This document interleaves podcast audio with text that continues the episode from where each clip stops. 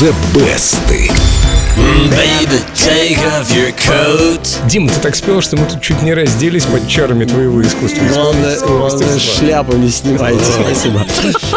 Сегодня расскажем о том, как нытье слабака превратили в гимн маскулинности. Ничего себе нытье. Какое же это нытье? Думаю, не самое жалобное, но тон этой песни изначально был отнюдь не командным. You Can Leave Your Head On сочинил американский певец Рэнди Ньюман. Вот как звучала авторская версия.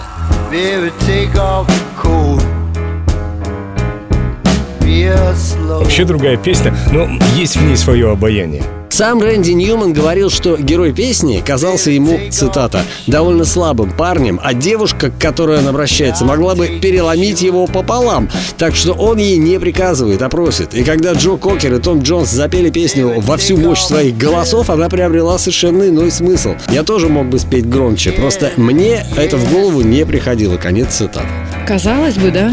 Разница вроде и невелика, но результат-то совсем другой. Я считаю, что дело тут не только в том, чтобы спеть громче или тише, но еще и в харизме и настрое самого исполнителя. Американская певица Эта Джеймс тоже спела You Can Leave Your Head On громко и спела действительно хорошо, но хитом ее версия опять-таки не стала.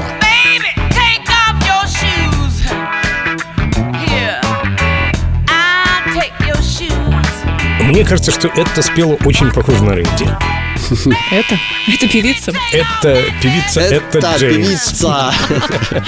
Сегодня у You Can Leave Your Head On уже более 60 версий, число их постоянно растет, но ничего этого не было бы, если бы песня не прозвучала в фильме «Девять с половиной недель» в исполнении Джо Кокера, которого я и предлагаю послушать. Ну, мне кажется, что и Ким Бейсингер приложил руку к успеху этой песни, и Микки Рурк. Приложил руку.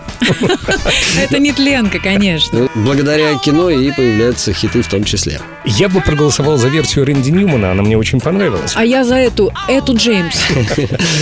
А вы можете проголосовать в официальной группе Эльдорадио ВКонтакте. Найдите вкладку The Best, зайдите и проголосуйте за ту версию, которая нравится вам больше всего. А прямо сейчас из золотой коллекции Эльдо Радио Джо Кокер You Can Leave Your Head On.